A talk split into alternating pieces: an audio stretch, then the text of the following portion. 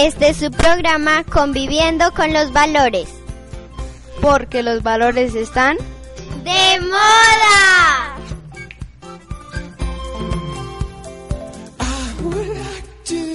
reach out my hand.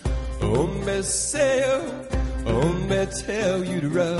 On my way, on my way.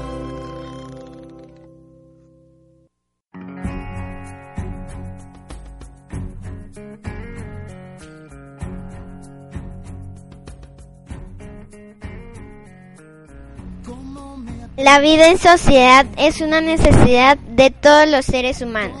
Nadie puede vivir sin relacionarse con los demás.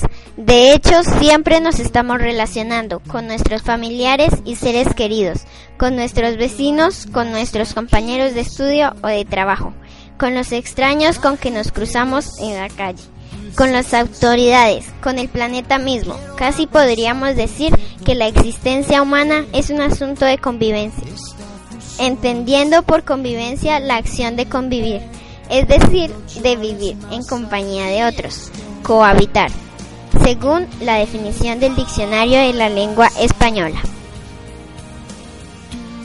Así entendía la convivencia en buena armonía con nuestros semejantes se convierte en requisito indispensable para estar en el mundo y habitarlo de una manera gratificante y digna y ello solo se puede lograr poniendo en práctica valores tales como la tolerancia, la solidaridad, la responsabilidad, la justicia y en general todos aquellos que hacen de nosotros personas corteses, respetuosas, consideradas y humanas.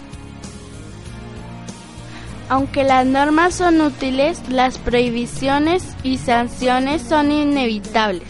Nuestra propia cultura de ciudadanos deberá persuadirnos de la plenitud que se obtiene cuando obramos con moderación y respeto. Y sobre todo, calculando los defectos de nuestros actos y teniendo la certeza de que ningún mal es ajeno y ningún beneficio es apenas propio. Por lo tanto, debemos obrar por la convicción y no por, no por miedo, aprendiendo lo grato de actuar correctamente no por temor al castigo, sino por, por la pasión de mejorar la vida en nuestra comunidad.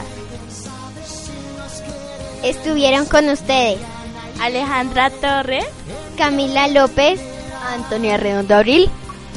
Y recuerda que los valores están de moda. Quiero mover el bote, quiero mover el bote, quiero mover el